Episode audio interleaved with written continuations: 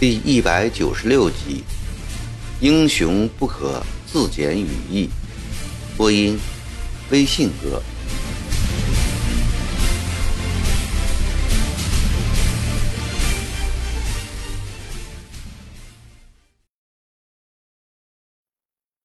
与此同时，曾国藩以传递攻克金陵捷报同样的速度，将彩色湘军的情况。奏报太后、皇上，并特意强调杀了抵制撤军、意欲不轨的郑子营统领投诚过来的前长毛将领韦俊。目前裁撤湘军一事正顺利地进行着，十二月底将全部完成。十五万湘军水陆两支人马，届时。只剩下一万人，若朝廷还嫌多的话，就连这一万人也可不留。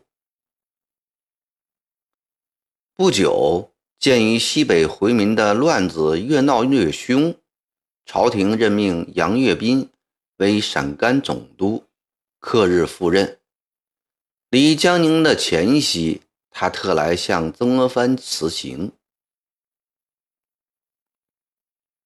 厚安，你这次由武职改授文职，真是艺术啊！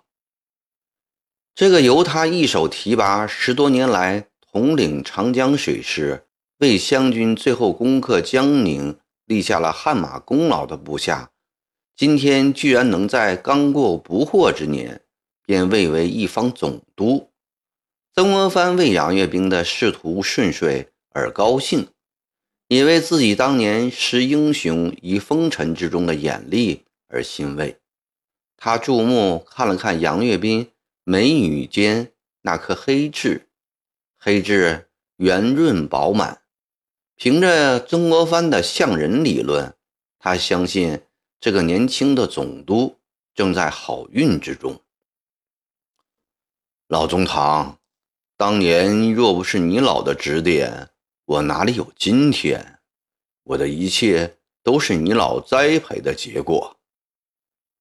杨岳斌书读的不多，是个性情厚实的人。曾国藩这些年来对自己的信赖器重，他一直深深的感激。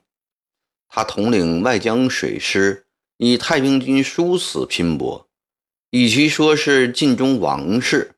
不如说是对曾国藩个人的感恩，而这一点，曾国藩早在水师创建之初便已看出的端倪，所以历次战役中对杨岳斌保举都从优，也因此而有了他的今天。太祖以武功开创天下，八旗弟子向以刀马功夫。定优劣。入关之后，采纳范文成的建议，推崇孔目，开科取士，以译文教化市民。自那时起，文职便高于武职，以武职改授文职的事情极为罕见，在你之前只有三列。曾国藩的右手缓慢地梳理。垂在胸前的长须，以慈爱的眼光望着杨岳斌。一列是顺治朝徐堪恩以侍卫改郎中，一列是乾隆朝黄延贵以提督改总督，另一列是嘉庆朝杨玉春以提督改总督。两百多年来，你是第四列。由武职改任文职的人，厚安啊，你可要好自为之啊！曾国藩父亲般的关怀使杨岳斌激动万分，卑职一定牢记老中堂的教诲，不负圣恩。说着，打开随身带来的包袱，从中取出一个包袱来。充满感情地说：“卑职此去陕甘，路途万里，不知何时再得相见。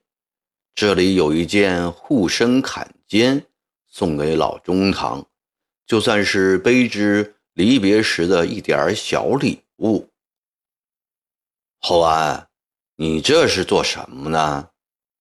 曾国藩停止抚须，但并没有伸手去接杨业斌递过来的布包。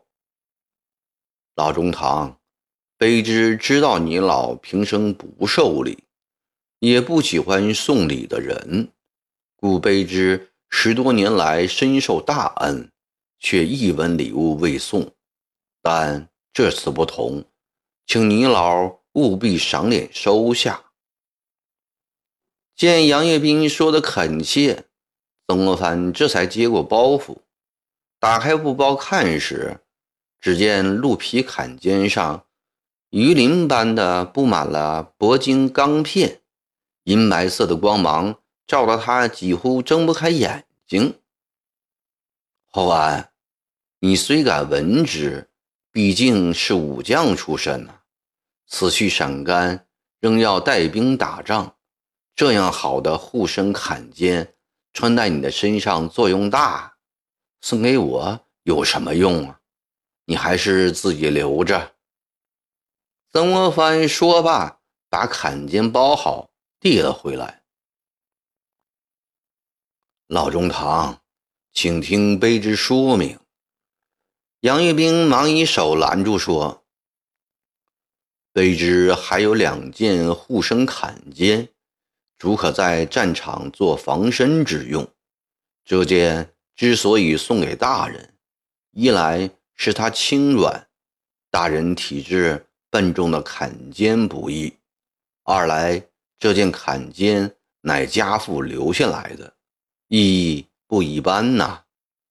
大人，你老虽不上战场，但。也要提防刺客啊！曾国藩想起了几次遇刺的往事，深觉杨业斌的话有道理，于是也不再推辞。这是令尊的遗物，我收下，心中有愧。其实这也不是家父的东西，家父给我这件坎肩时，说起了他的来历。他的来历如何？曾国藩很有兴趣地问。这件坎肩本是一个护牌镖师的。杨业斌慢慢地说：“三四十年前，湘江上有一个很有名气的护牌镖师，他武艺高强，为人耿介，手下……”有十几个本领好的徒弟，镖师被湘江上第一富有的牌主所雇请，多年来往返于衡州、长沙、汉口之间，从来没有出过事。沿途的强盗都怕他。后来老牌主死了，少牌主掌舵。不喜欢镖师的直爽脾气，加之镖师也老了，几次想辞掉他，只是见他手下的徒弟都是好汉，防盗护牌也少不了他们，只得依旧高价雇佣。镖师本人却没有看出这一点，他觉得徒弟们长期跟着他，不能自立门户。出息不大，于是把一个个都推荐了出去。几年后，身旁的徒弟都走光了，少牌主也便将他解雇了。镖师回家后不到一个月，便被仇人害了。临死前，家父去看他，他送给家父这件护身坎肩，沉痛地说。英雄不可自检羽翼。曾国藩心里猛地一怔，两眼直直地望着杨岳斌。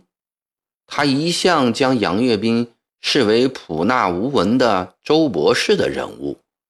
杨岳斌不善言辞，也不喜言辞，偶有所论，必然是思之至深，非说不可的话。曾国藩喜欢这样的性格，他讨厌夸夸其谈而又没有真知灼见的人，提倡纳于言而敏于行。杨岳斌可谓这方面的典型，因此杨岳斌没有所言，曾国藩都极为重视。刚才这句“英雄不可自检羽翼”的话，引起了他的强烈震动。尽管这句话在决定裁军之后，他也不时的听到人们说过，但都远远不及从杨岳斌的口中说出的分量。厚安，看来你送我的这件坎肩的背后，还另藏着别的内容啊！曾国藩回过神来，又不自觉地抚摸着胡须了。老中堂，杨岳斌将上身倾斜过去，郑重地说：“目前陕甘回民骚乱，朝廷派卑职去的目的。”在于平乱，陕甘绿营不能当此大任。卑职还将请求随带一支湘军去，若朝廷允许，将从水师中抽调。水师官勇，能打仗的多，且是卑职的老部属，刀光血火中过来的兄弟们，到底信得过些，所以。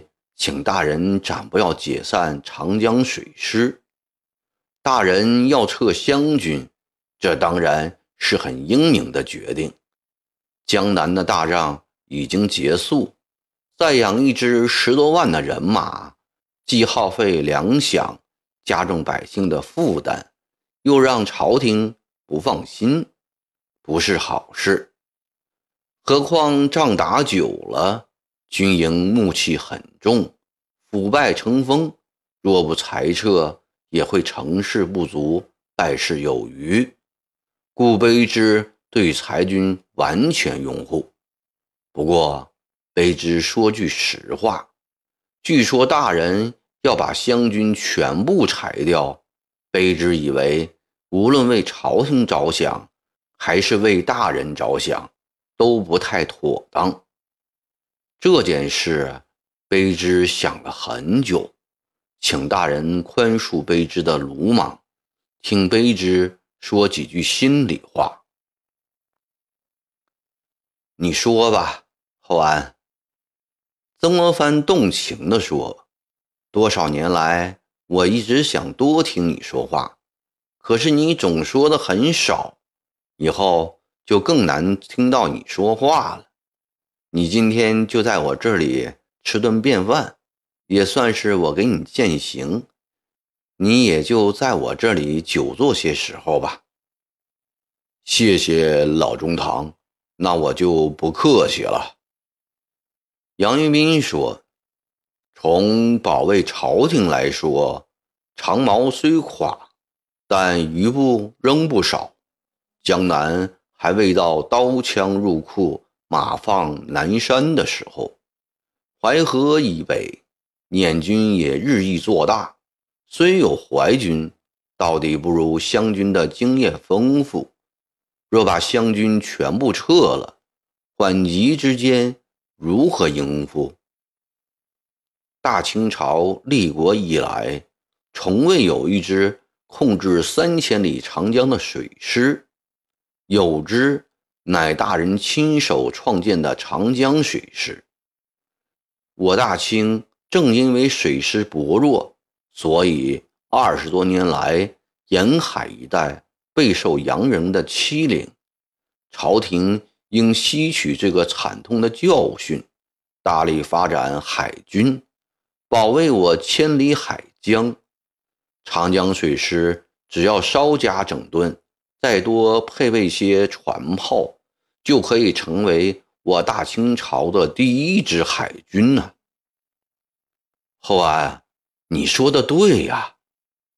曾国藩对杨岳斌将长江水师发展成为第一支海军的想法极为赞同。老中堂，这是为朝廷着想。至于为老中堂你个人着想吗？杨跃斌略停片刻后，坚定地说：“老镖师的临终遗言说出了一个共同的道理：不做英雄则罢，既做英雄，就不能自简羽翼。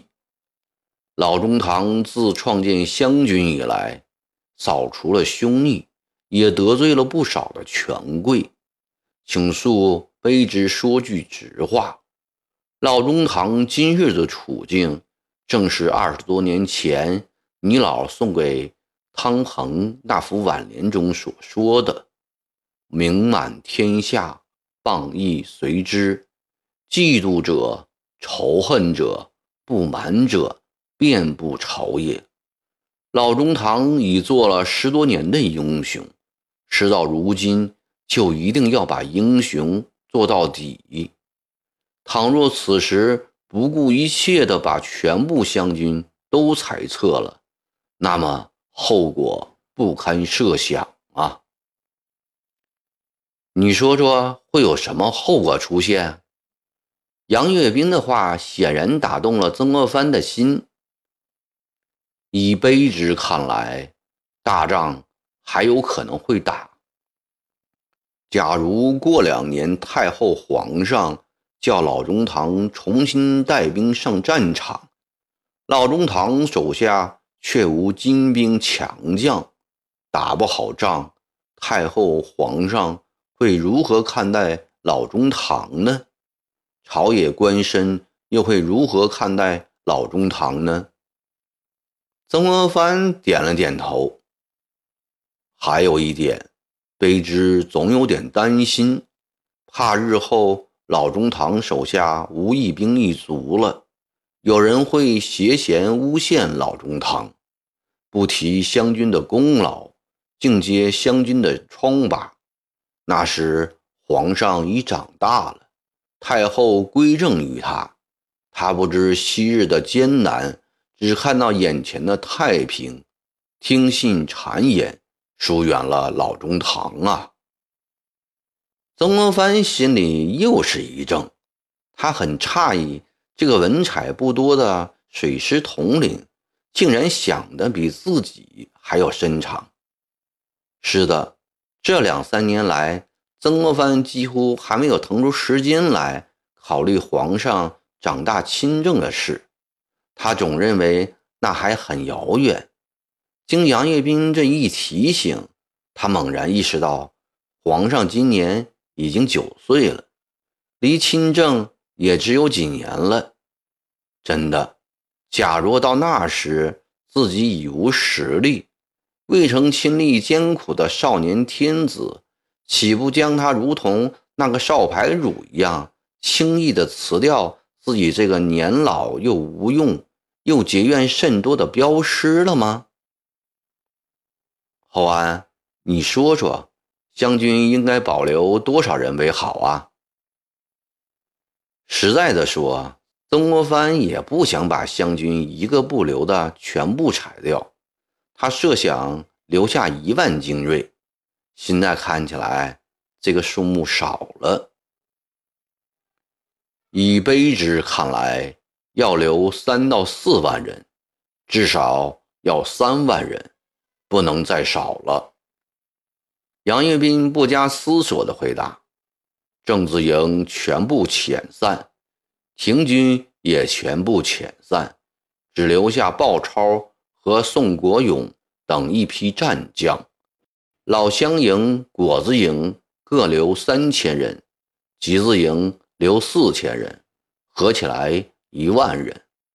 太湖、淮阳、宁国三个水师。”全部撤掉，长江水师两万人都留下来。老中堂，杨业斌说到这里，显得很激动。他站起来大声说：“长江水师这几年尽管也沾染了军营习气，吸食鸦片、嫖赌懒散等现象也在所难免。作为统领这支军队达十年之久的将领，有一点可以保证，那就是老中堂亲手创建的长江水师，对老中堂的忠诚是不用怀疑的。他永远是保护老中堂的一件牢不可破的坎肩。杨玉斌的激昂之言使曾国藩深受感动。他轻轻地挥了挥手，招呼道：“厚安，我从来就把你和雪琴带领的长江水师视为我的命根子，我对他的宠爱要胜过元普的集字营。”杨业斌坐下来继续说：“我本来想借此裁撤的机会，好好整顿一下长江水师，可惜现在。”不行了，请老中堂务必尽快召回雪琴，让他做这件事。雪琴性格刚强，嫉恶如仇，用他来整顿长江水师，比我要好。是的，是要早点请雪琴回来。在曾国藩的心里，已完全接受了杨岳斌的建议。至少留下三万人。厨子端上了晚餐，餐桌上，杨岳斌向曾国藩请教去陕甘后如何应付复杂的民事和军事。曾国藩尽平生阅识，一一做了详尽的回答。杨岳斌告辞后，曾国藩的卧室里。灯光亮了大半夜，擅长心计的两江总督在苦苦地思索着，如何将裁撤湘军一事办得既光彩照人，又于己无损；如何做一个既是至公无私的功臣，又是暗存精锐的枭雄呢？